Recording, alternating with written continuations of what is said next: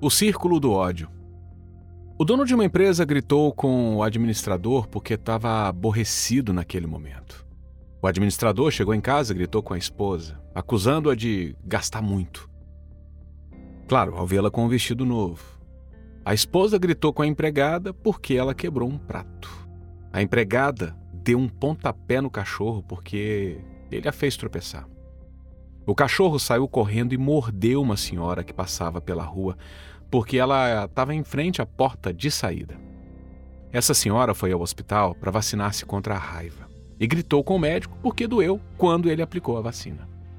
O jovem médico chegou em casa e gritou com a sua mãe porque a comida não era do seu agrado. A mãe acariciou seus cabelos, dizendo-lhe: Filho querido, amanhã farei sua comida favorita. Você trabalha muito, está cansado e precisa de uma boa noite de sono.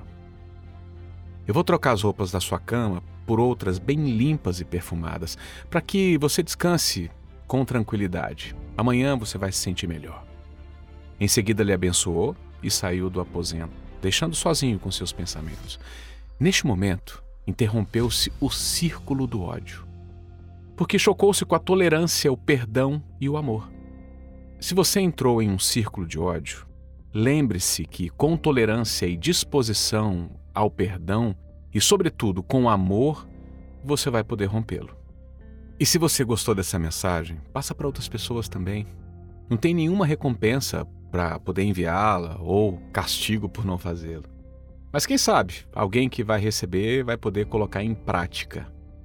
Isso deixaria o mundo com menos violência.